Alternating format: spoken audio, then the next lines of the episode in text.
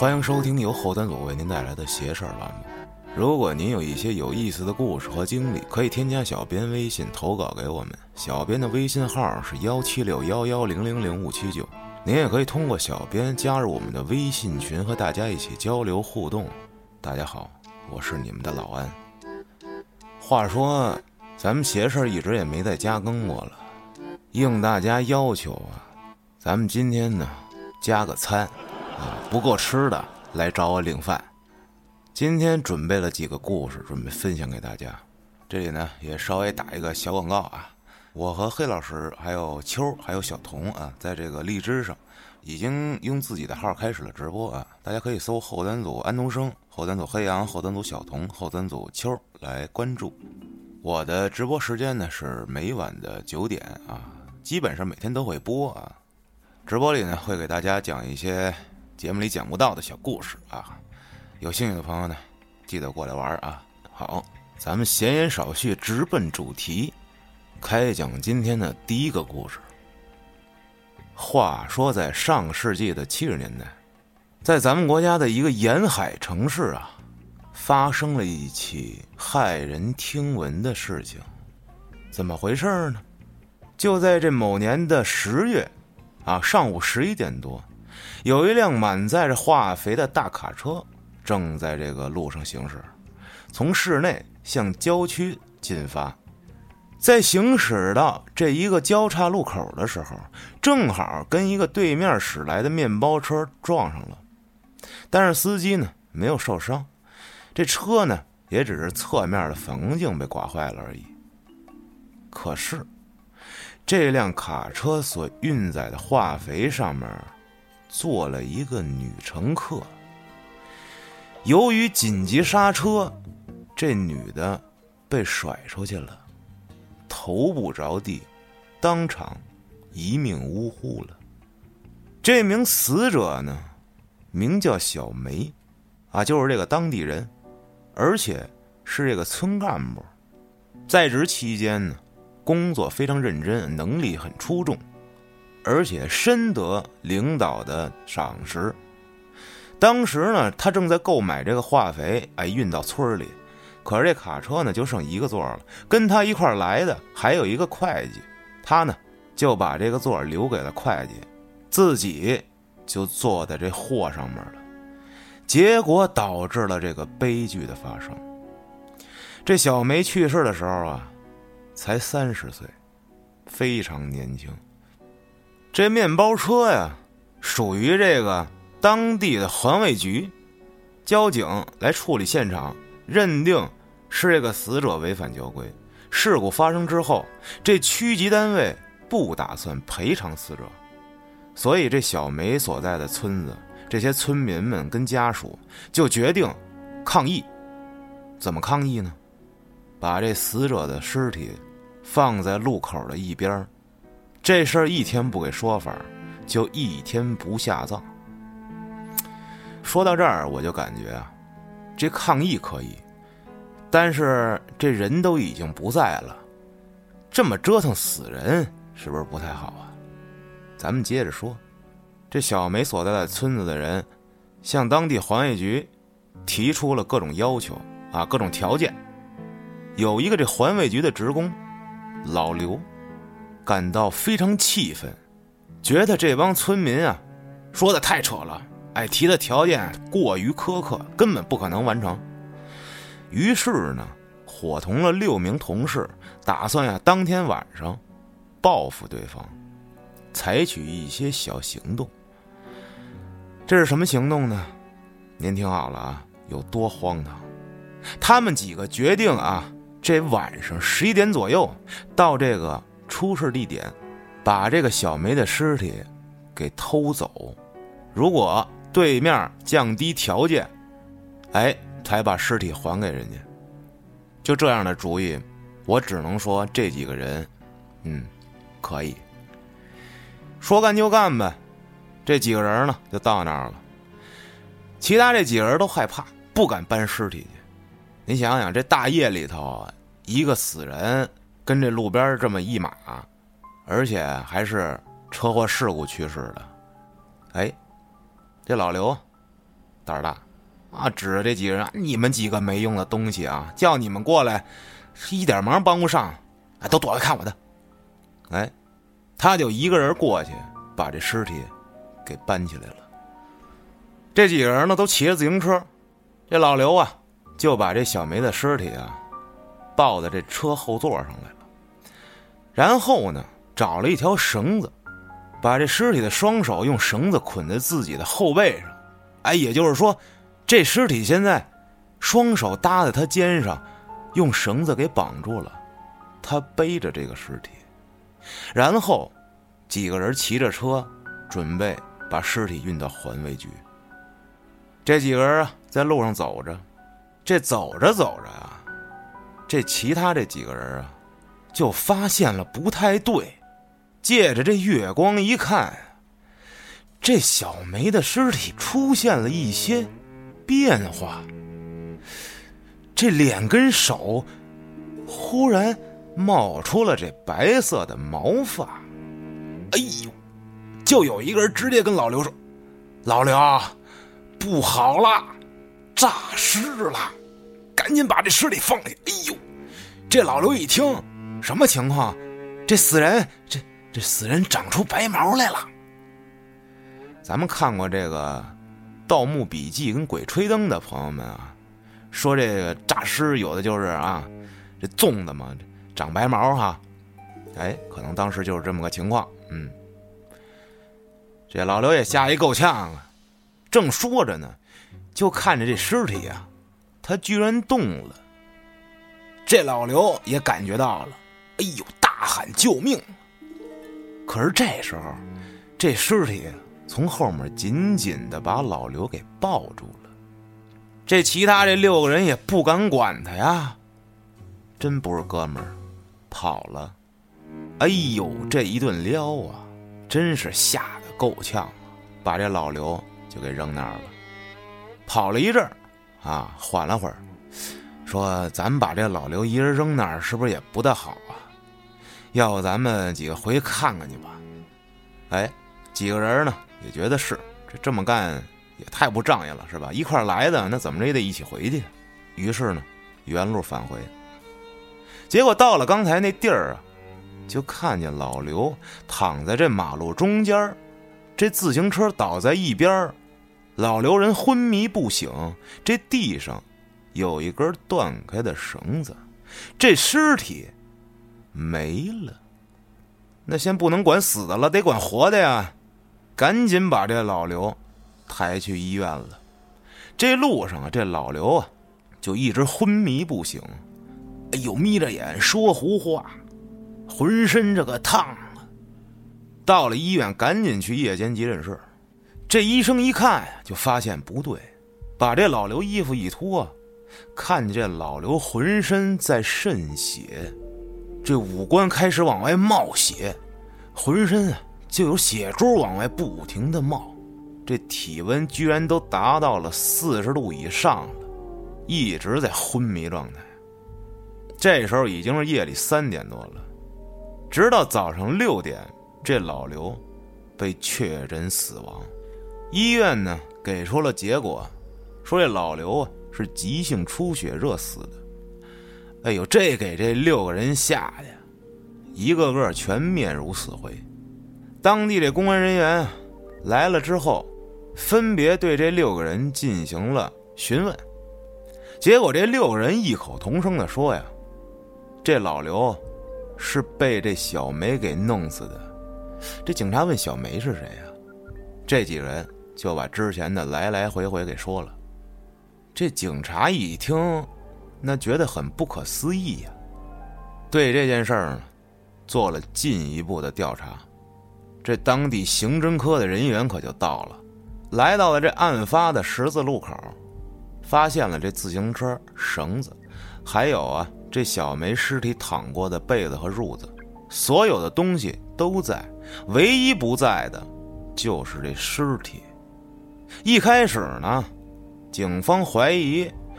是这环卫局的这几个人把尸体藏起来了，并且害死了老刘，嫁祸给这个尸体，想把案件引向冥冥之处。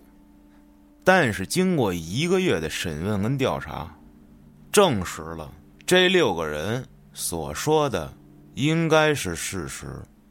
这案发地呀，方圆一公里根本就没有住宅区，是一块非常偏僻的地方，没有任何可以埋尸的地方。所以呢，有人怀疑，是不是这小梅这村的人把尸体弄走了？哎，反过来。这村里的人呢，怀疑是这环卫局干的，还互相怀疑。最后，这个案子被搁置了很多年，最终成为了一桩悬案，一直到现在都没有把小梅的尸体找到。这个事儿呢，闹得当地呀人尽皆知。故事说到这儿呢，就结束了。对于。这诈尸这事儿啊，节目里也讲过很多。我呢还听说过这么一个故事。这事儿呢是发生在北京的一个事儿。哎，我呢大概的给大家讲一讲。在这个零一年这会儿，啊，北京前门这一块儿，八九月份，啊，夏天，正是这个吃大排档正火的时候。就在这天啊，当地片警啊接到了这报案。说呀，在这前门这个胡同这块儿啊，有两拨人打起来了，就是这个吃串儿这两拨人，哎，就是因为这个喝多了啊，口角啊一些原因吧。当时啊，这接案的警方觉得啊，就是很平常啊，老有这个喝多了打架的，哎，就去了。结果一到这个案发地点，听这个群众说呀。说这个事儿大了，说怎么回事啊？两拨人啊，用这酒瓶子互扎，啊，其中还有人拿刀，据说闹出人命来了。可是警察到这儿一看，这人都跑差不多了，也没看见有这死人啊。哎，正纳闷呢，这会儿接到这个总部打过来的电话，说什么呀？说同仁医院。通知警方说，接到了这么一个打架斗殴，哎，挨扎了、受扎伤的这么一个男子。这帮警察就去了呀。医生说呀，这人啊到这儿时候啊，就完了，就已经就凉凉了。而且这人是自己过来的。哎，这几个警察就跟着一块把这尸体送到停尸房。送进了停尸房之后。这些警察呢，觉得啊就是那意思啊，就不进去看着了，啊，这停尸房里头都是尸体，进去怪晦气的，是不是？所有人呢都跟这个门口等着，等着这个法医法证的人过来。哎，结果呢人来了，没一会儿出来了，就问门口的民警说：“这四号跟哪儿呢？”门口的警察很纳闷啊，就跟里头呢。这个刚死这个，哎，有编号吗？是四号。说你这进来看看来，在哪儿呢？这几个警察进去一看，刚才推进去那死人没了。这堆人一通找，那不可能有了。几个人一下全都傻了。结果最后在哪儿找着的呢？最后在这消毒大楼里找着的。距离这个停尸房啊三十多米，也就是说，这死人自己走了三十多米，可是当时已经就是做出了这个医学证明了，就是脑死亡了，这人已经没有生命迹象了，他怎么可能自己走了三十多米跑这儿来了呢？最后啊，这事儿医生给出了个解释。就是说，这人死了时候啊，这部分神经啊可能还活着。这个呢，最后也作为了一个反面案例啊。这些老警察呢，就讲给这些年轻的警察，说呀，你们觉得晦气，觉得这个那个，那你们就别当警察了。哎，作为了一种这个教导，算是教育吧，这些新人的这么一个故事。哎，咱们呢？接着来说第二个故事。话说呀，有这么一小男孩啊，叫小豹啊，在这某年的四月七号上午十点钟，这小豹呢，跟其他几个邻居的孩子啊，到外面去玩去。地点呢，就在离家不远的哎这么一片大空场，哎大空地啊。当天的下午四点多的时候啊，这所有孩子都回家了，可唯独啊这小豹没回家。这几个孩子，其中一个年龄比较大的啊，十六岁，这领头的孩子啊，告诉这个小豹的父母说呀。说他们从中午的时候就找不着这小包了，一直没看见。结果呢，这父母当然就爆炸了啊！赶紧找吧！哎，半个小时之后啊，集合了这个邻居呀，包括周边的住户啊，很多人都聚集到了这个大空地上找人，一直啊找到了半夜两点多钟。突然下起了暴雨，得这时候这个没法找了啊，只能先回家了。一无所获，然后第二天呢，就向警察报案。这警察呀，从早上九点，哎，就到达这个大空地啊，开始找，一顿找，找到下午又开始下雨，哎，被迫结束。警方就问了这几个孩子呀，跟这个小包一块玩去的，说其中啊，有几个这比较大的孩子都说呀，说当天中午啊。他们在这空地上啊玩啊，这小豹啊，不知道从哪儿捡来这么一条小鱼儿，啊，还问他们说哪有水，要把这鱼啊放在水里。这当时大家都很奇怪呀，这空地上只有一些灌木跟杂草，根本就没有水啊。而且还问他说：“你这鱼是哪来的呀？”这小豹呢，听大家问他啊。回答的非常混乱，一会儿说是地上捡的，一会儿刚是天上掉下来的，哎呀，说不明白。然后呢，就一个人走了。这说一句啊，这小豹啊，他智商啊比一般孩子要低，说话不太清楚，跟大家交流啊有困难，所以平时大家都不怎么爱跟他玩啊，他也不怎么爱跟别人玩哎，这大伙呢一看他走了，就没理他啊，他呢。就找水去了，然后就再也找不着他了。到了这第三天，四月九号早上，雨停了，结果呢，就在这空地的西北角啊，发现了这小豹的尸体。这个空地非常空旷啊，令人不解的是，家长们包括后来警察都搜索过这块地方，就是西北角这块地方，当时什么都没有。这尸体啊，面朝下啊，趴在地上，这头啊扎在一片这小小的水洼里，就这么一小水洼呀，大概就洗脸盆这么大小。这大人们把他抱起来的时候啊，发现这孩子手里攥着一条小鱼儿，这鱼呀还是活的。经过警方的尸检报告啊，说呀，这男孩肺部有大量的积水。窒息而死，身上没有任何搏斗的痕迹啊！死亡时间大概就是在四月九号这天。这后来，所有人也没法解释这孩子到底去哪儿了。这手里攥这条鱼，怎么还能活着呢？都好几天了，难道是下雨搁在雨水里了？并且一直没有找到这孩子的死因，也没有找到凶手之类的，只能算是意外。这案子呢，就算是这样搁下了。说完这个呢，直接就让我想起来一个啊非常著名的韩国的青蛙男孩事件。这个案件应该是无人不知、无人不晓啊。青蛙少年失踪案，这是韩国当时动用搜查人数最多、历时最长、地域搜索范围最广的一个案件，而且后来呢还被翻拍成了电影。咱们说说这个青蛙男孩失踪案。在这九一年的三月二十六号啊，早上起来啊，在这韩国大邱市啊，举行了三十年来第一次啊地方议会的议员选举，所以呢，这天学校放假，让这帮孩子开心了啊。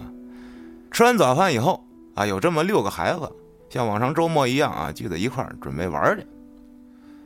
嗯，琢磨着去哪儿呢？哎，说这么着吧，要么咱去这不远处这卧龙山上抓蝾螈去吧。其实这几孩子是去抓蝾螈的，但是这媒体报道啊说是抓青蛙啊，所以这个案件名字呢就变成青蛙男孩了。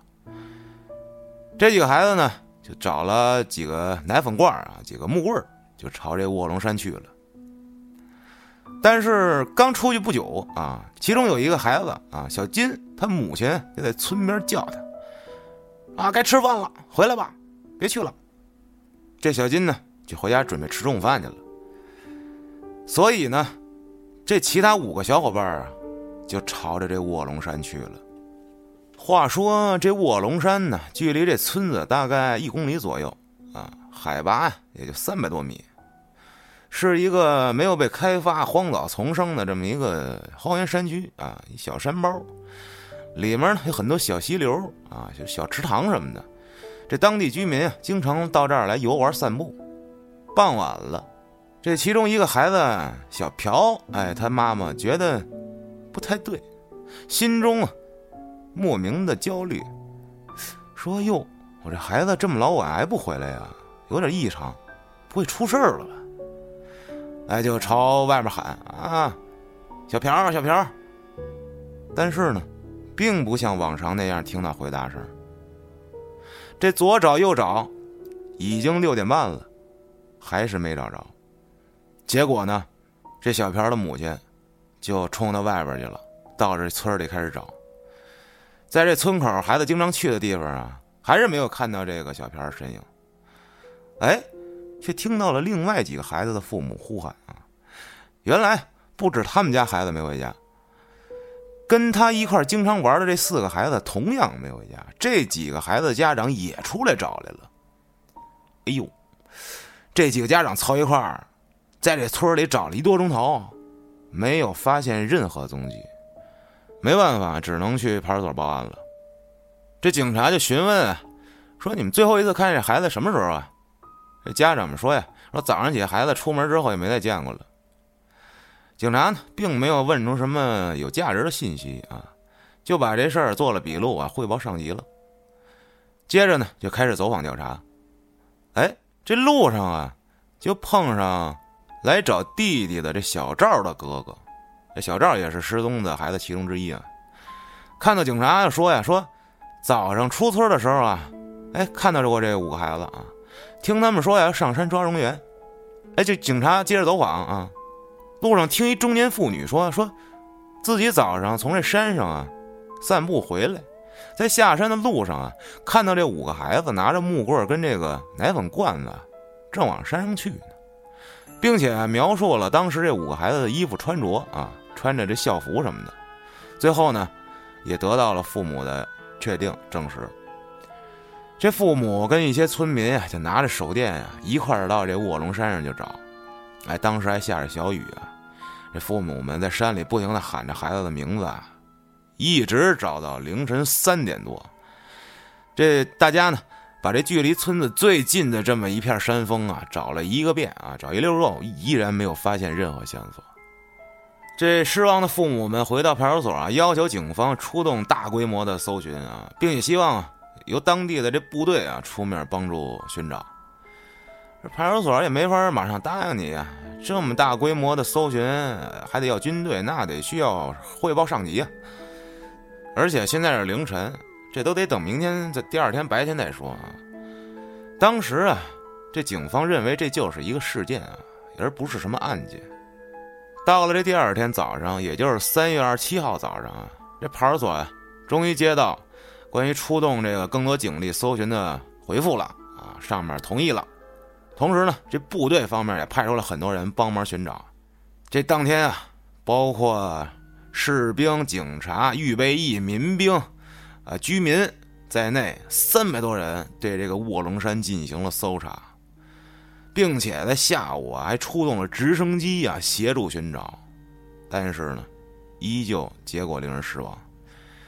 说到这儿啊，这个在那电影里啊，这有这么一画面啊，就是当时这地毯式的搜山啊，军队呀，然后警察呀，我的天，看到那个场面，心里有点五味杂陈啊。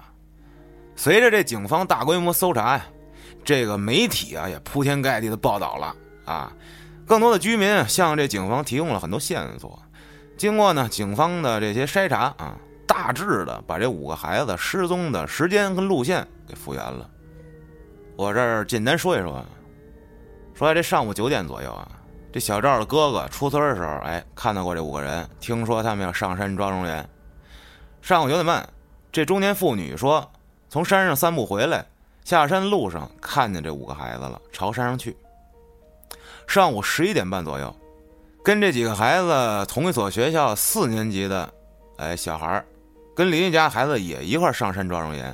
从山顶传来了两次紧急的尖叫声，啊，间隔大概十秒左右。下午四点，有一个中学生啊，初一的孩子，同样上山去抓蝾螈，看到有五个孩子正往山下走。下午四点半，有一个中年人看到了有五个孩子在村子附近的一个小池塘边玩。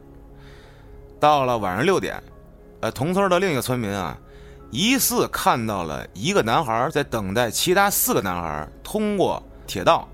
当时呢，这个信号灯是红的，但是不肯定这些是那个失踪的五个男孩。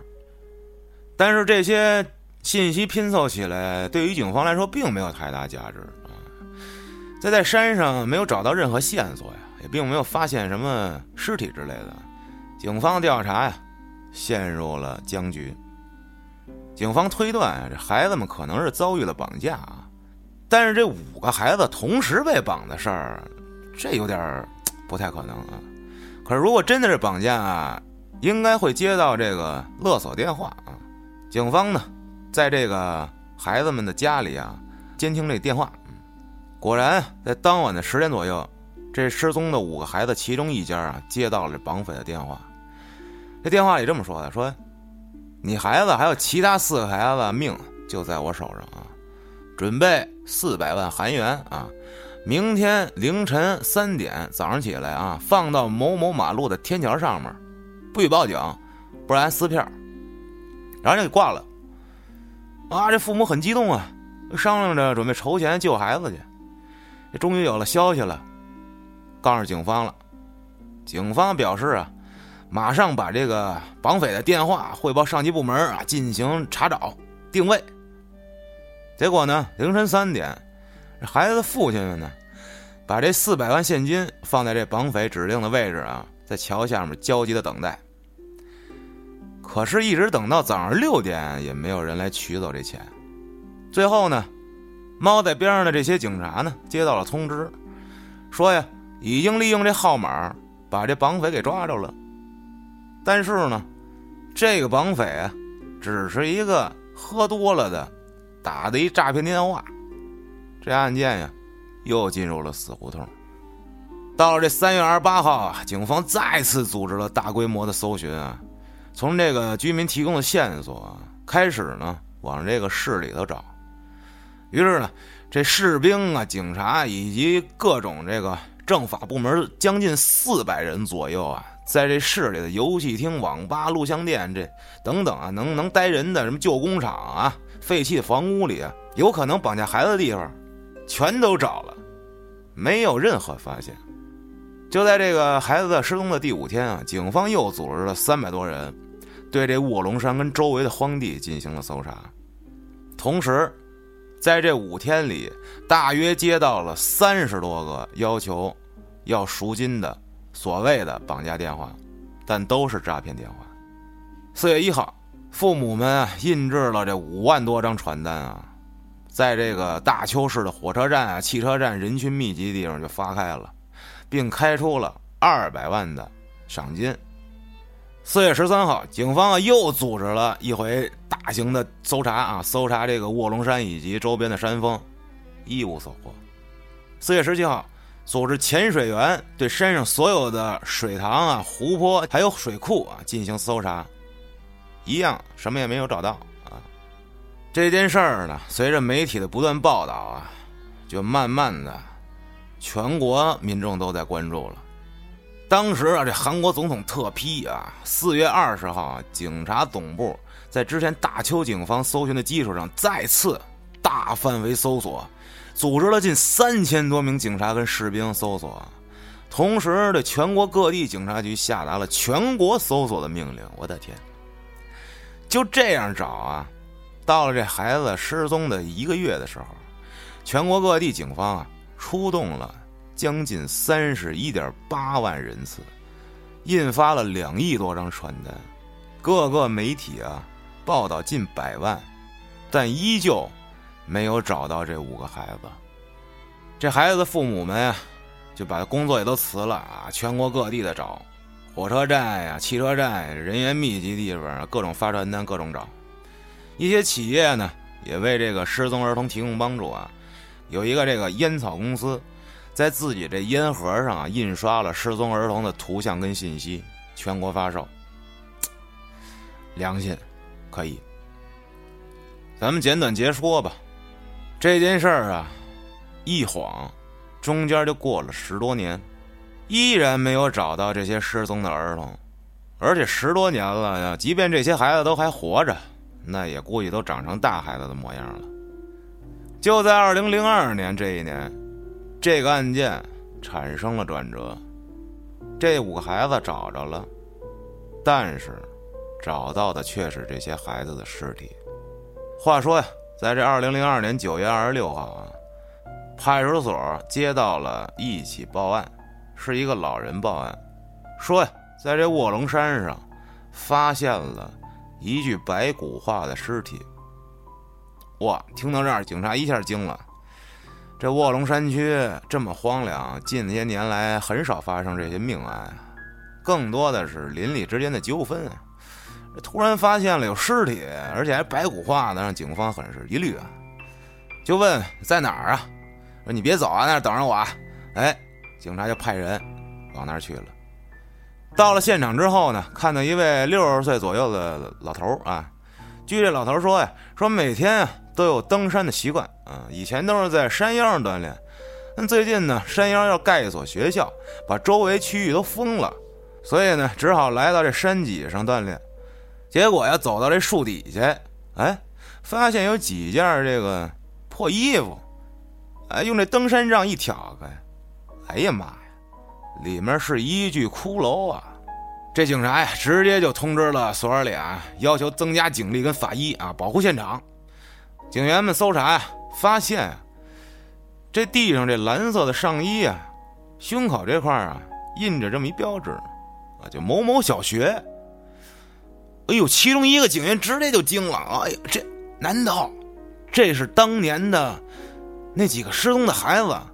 哎，赶紧就给上级打电话，说在卧龙山发现了疑似十多年前失踪的青蛙男孩的尸体。最后呢，在这儿发现了四双童鞋、童装、校服，以及四具遗体，而且还在周围啊发现了多枚子弹。可是让警方疑惑的是，这现场一共四具尸体，当时失踪的可是五个孩子，那这另一个呢？哎，随后呢，扩大了搜索区域啊，最终在山腰新盖的学校工地不远处啊，发现了这第五个孩子的尸体。这些尸体呢，跟当年报案的那个失踪五个孩子父母啊做了 DNA 比对，哎，结果一致。至此，这失踪的五个孩子全部找到了。后来呢，这警方啊，面对记者的追问啊，给出了这么一个结论，说是什么呀？迷路导致低温致死，啊，说白了就是迷路，然后冻死了。因为警方发现这儿童的骨架有挤在一起，这互相抱着取暖的迹象啊。很显然啊，大家都不信啊。有这么几个疑点啊，可以跟大家分享一下啊。说当时啊，发现孩子们这个遗骨的地方啊，距离孩子们家大约只有三公里左右，而距离最近的一个村子。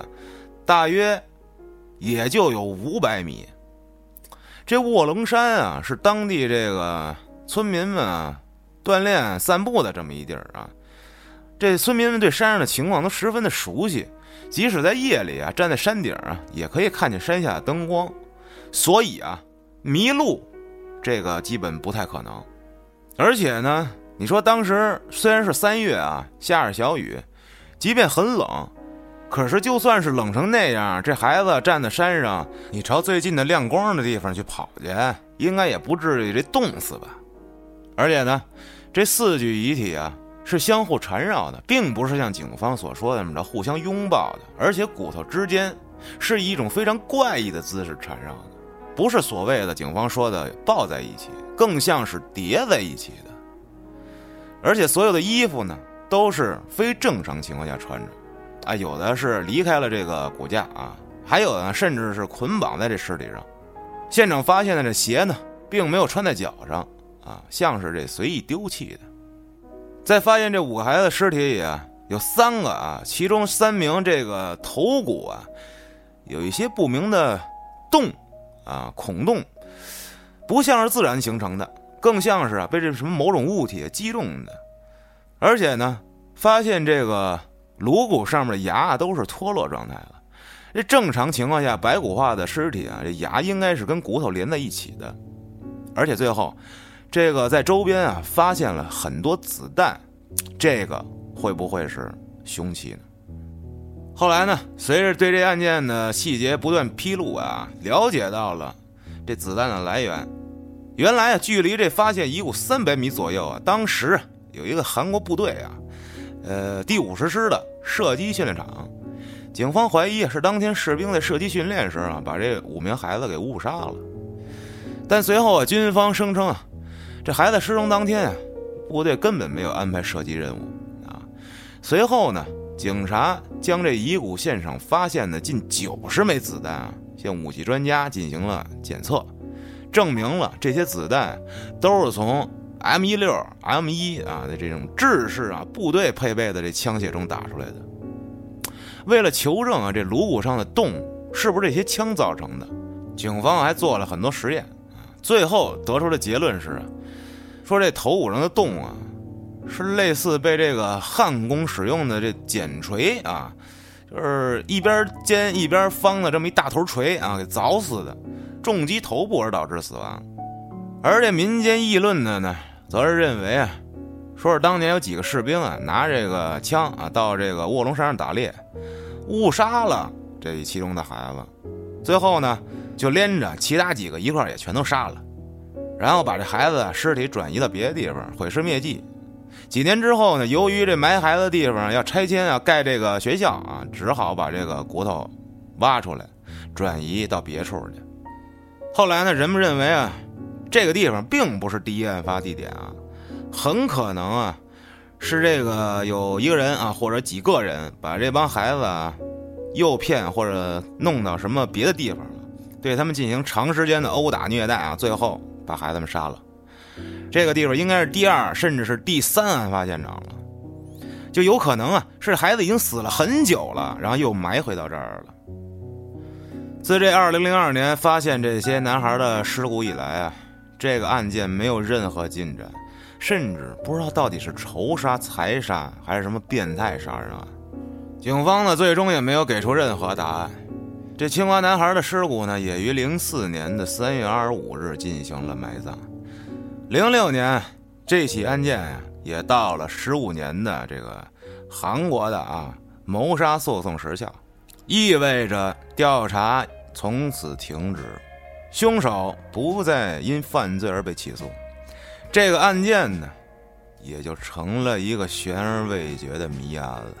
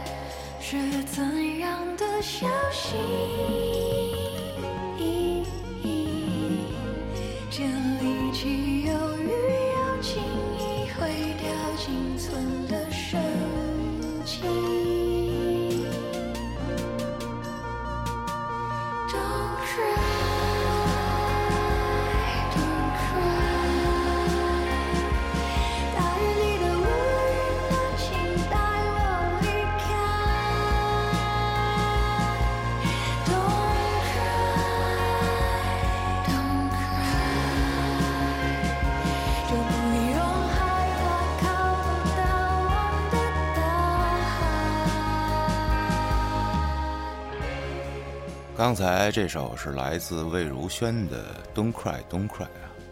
听完前面几个故事，有点悲伤，来首歌缓解一下。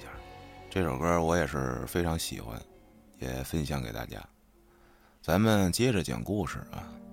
这件事儿呢，发生在上个世纪的八十年代，在五月二十号这么一天啊，五二零啊，一个叫文文的二十一岁女孩儿，从一栋六层居民楼上的一跃而下，正好砸在从楼下经过的一名叫做凤仪的女孩身上。当时这凤仪啊才二十岁，当场死亡。这文文全身粉碎性骨折，昏迷不醒，被及时的送到了医院啊进行抢救，最终脱离了生命危险。六天后从昏迷中苏醒，可当他醒了之后啊，却对自己的家人说啊，说自己不叫文文，而是叫凤仪。据他说呀。自己五月二十号下午经过这栋六层居民楼下回家啊，结果突然被东西砸中了，当场失去了知觉。迷迷糊糊的醒过来的时候啊，发现自己竟然悬在半空中啊！这个视角很奇怪啊，惊奇的看见自己的身体被别人压在身下。他呢想把这个压在自己身上的女人从身上搬开，但是完全使不出力气。后来呢，感觉一阵剧痛啊，就昏迷过去了。他描述自己的身份的时候啊，完全就认为自己是这凤仪，而不是文文。后来呢，这文文家就报警了，警方询问了他的身份啊、住址啊、工作单位各种生活细节，竟然跟这凤仪的身份档案完全一致。后来呢，警方也找来了这个凤仪的父母家人啊，这大家过来一看。这凤仪居然把自己童年到现在所有的经历说的是一件不落，并且这凤仪跟文文完全就根本不认识，生前没有任何交集。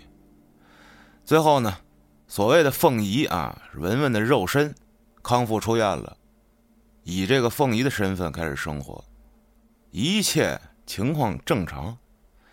这个故事很短啊，可是呢。跟咱们台湾当时发生的一件事非常相似，这个故事呢，估计大家也都听过啊，就是台湾的这个借尸还魂事件啊。话说，在这台湾的麦寮县啊，有一个叫林网妖的啊女士，四十多岁啊，是一个农村妇女。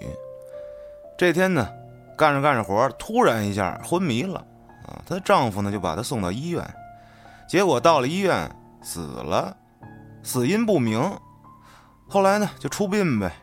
就在这个出殡的时候啊，突然啊，这尸体啊，他从棺材里坐起来了。好家伙，这林王幺起来了，活了啊！张嘴就说：“我叫朱秀华，啊，我已经借助这林王幺的身体复活了。”在场的所有人，包括她这丈夫啊，都吓得惊呆了。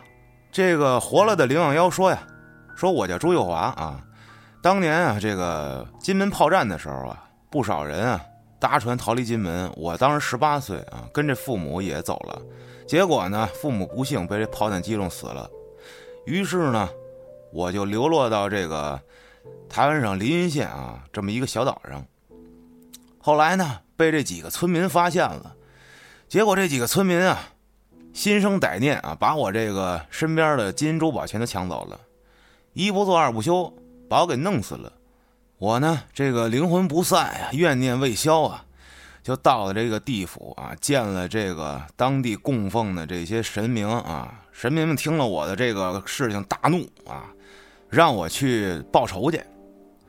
可是呢，我这个心地善良，并没有报仇啊。每天呢，就在这个海岛待着，一待就是三年。当时啊，有一群这个孤魂野鬼啊，听了我的事儿啊，为我打抱不平啊，主动找到了当年害我的这些渔民啊，附身，附身到这些渔民身上呢，见着人就说啊，我当年啊伤人害命啊，说完跳海自杀。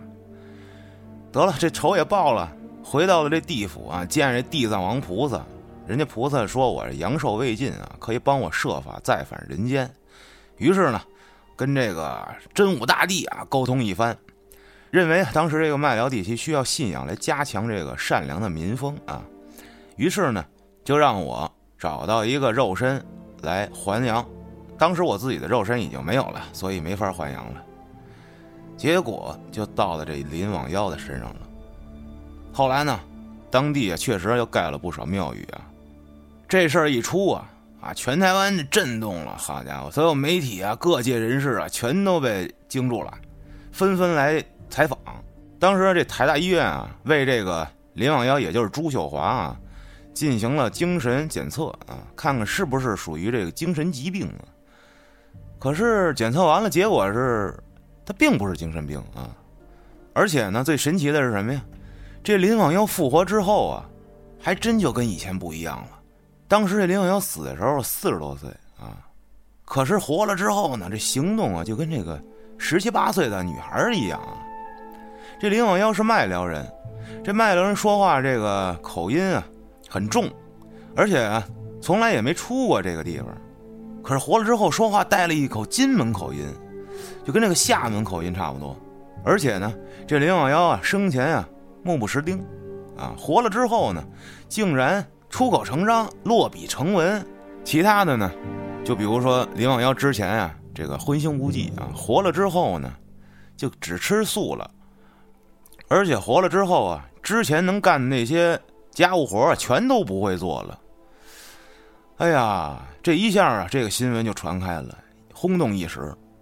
这件事儿呢，之后还拍成了电影啊，最著名的叫《借尸还魂》，是这个八一年的时候胡因梦主演的。胡因梦大家应该知道啊，李敖的前妻啊。后来呢，这位朱秀华啊，也是活到了九十多岁才去世啊，也算是长寿了。这件事儿当时传的是沸沸扬扬，网上有很多的报道和评论。各位有兴趣的话呢，可以去网上。找一找这个相关资料去看一看啊，咱们在这儿呢就当一个都市传说来讲了。在咱们这个八仙传里面，这个铁拐李啊，他的这个成仙得道的这个故事，也有一段跟这个借尸还魂有关啊。说这铁拐李啊，原名啊叫李玄啊，啊是这么一个修炼得道的道士。有一回呢，他这个魂魄离开躯体啊。修炼得道了，飘飘然啊，在这三山五岳之间游荡啊，玩去了，神游了。临行前呀，嘱咐自己的徒弟看好自己的肉身，然后呢，扑腾倒了。这个徒弟一看，哟，这师傅叫不醒了啊，估计就是啊灵魂出窍，神游去了。这李玄呀，游山玩水，流连忘返，就好久好久没回来。结果这徒弟们等久了，见这师傅这魂魄也不回来，怎么推也叫不醒，这不会师傅死了吧？就哭着呀把李玄的肉身啊给火化了。好，等这李玄神游归来，发现自己这肉身没了，嘿，这魂魄回不去了。正好哎，在这路边啊，发现有这么一饿死的要饭的啊，这尸体还算新鲜。赶紧啊，就钻在这个乞丐这个肉身里了，啊，借尸还魂。可是这一活过来，那就成了这乞丐了，啊，面目全非，蓬头垢面，袒腹露胸啊，而且还瘸一只脚。这么瘸着也不行啊，得找根拐棍儿啊。于是呢，见旁边有一根竹竿啊，朝这竹竿啪啐了口唾沫，嘿，这竹竿立刻变成了一只铁杖。啊，也就是他后来用的这铁拐棍啊，还魂的李玄呢，回来找这些徒弟啊，这徒弟都不认识他呀，他就说我是你们师傅啊，我是李玄，哎，这才有了后来铁拐李的这么个故事。他原来这个李玄的名字呢，渐渐的就没人再提了。当然了，关于这铁拐李成仙得道的传说有很多啊，版本也不一样，咱们说的这是其中之一啊。接着咱们讲下一个故事啊。话说，在这上世纪六十年代啊，有一年的冬天啊，一个叫阿丽的单身母亲啊，在外干完农活回家，发现呀，这家里十二岁的这大儿子没了，丢了。于是呢，就问这个六岁的小儿子，小儿子说：“我也不知道这个哥哥去哪儿了。”后来等到半夜一点，仍然没有找到这大儿子。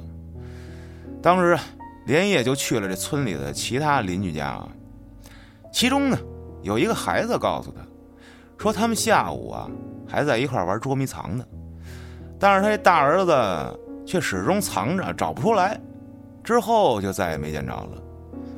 这就有点像咱们老说的那梗啊，哎，捉迷藏啊，你藏好了啊，你藏好了吗？都藏好了，藏好了，我回家吃饭了啊。这第二天早上呢，这阿丽呢就发动了全村人啊去找孩子去，并且还报了警。警方出动了，一起帮忙寻找啊。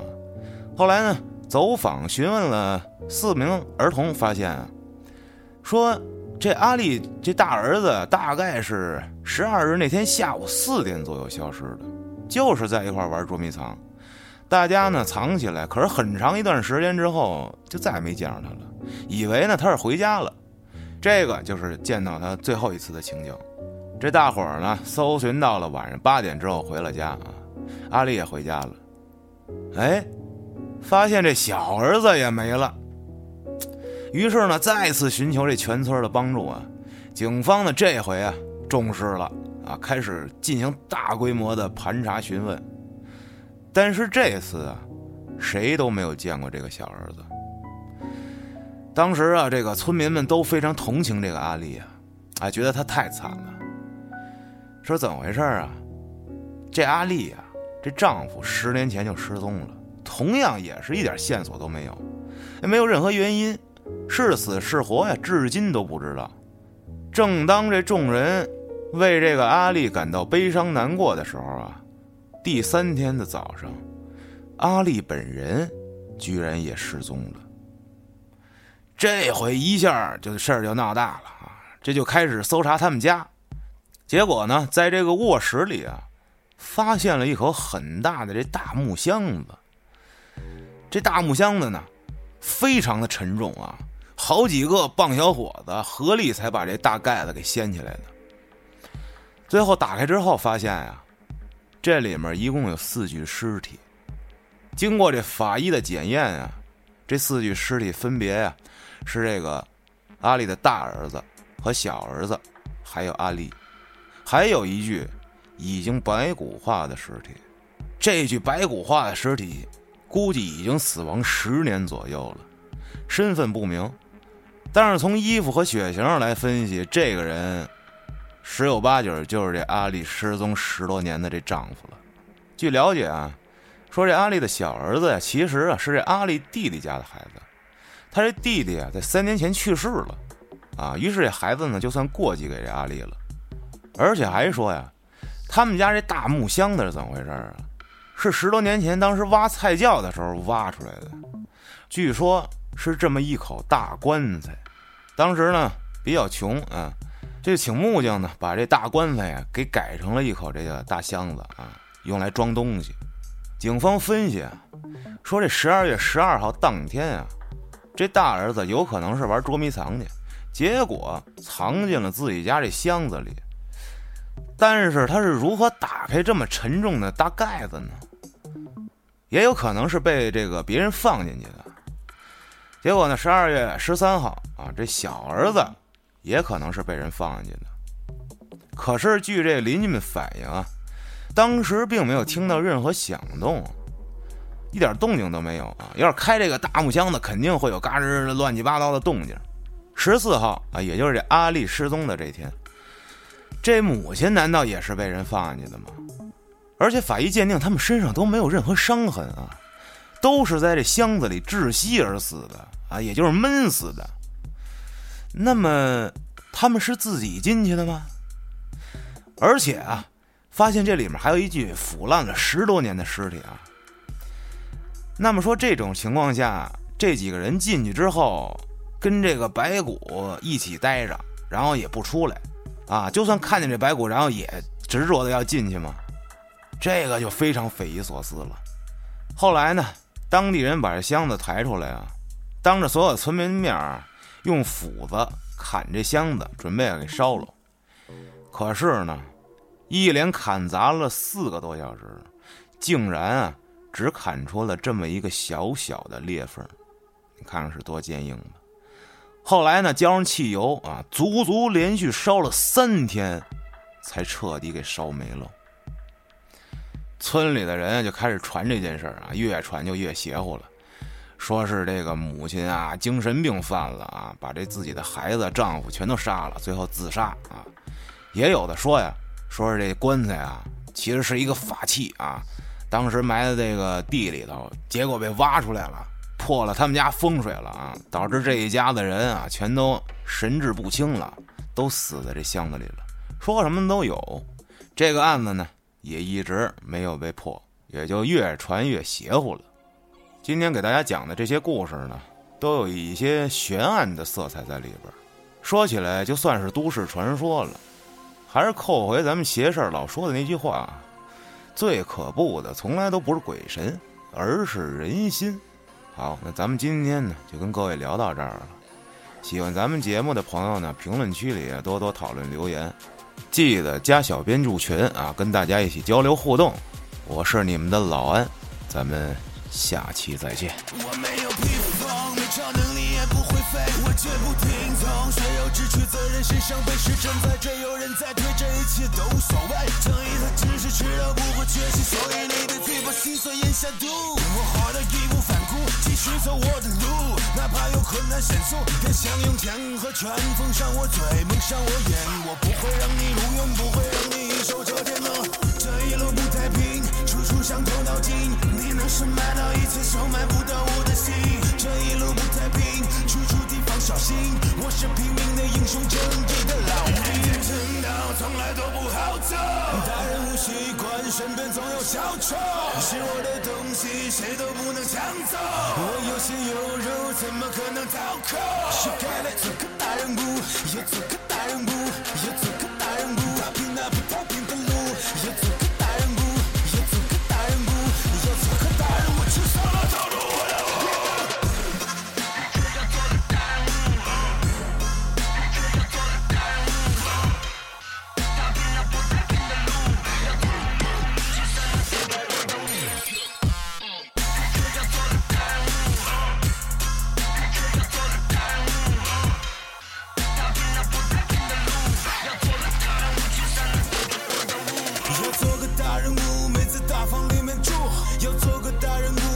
吃的苦中苦想做个大人物不一定有权有富我要做个大人物为难时听谁说不先掐了我的烟头罪恶在等我出手时刻保持原地待命怕麻烦你就先走不装清高君子爱财取之有道千万别投机取巧因为恶人总会有恶报。大道理我不懂为民除害绝不怂。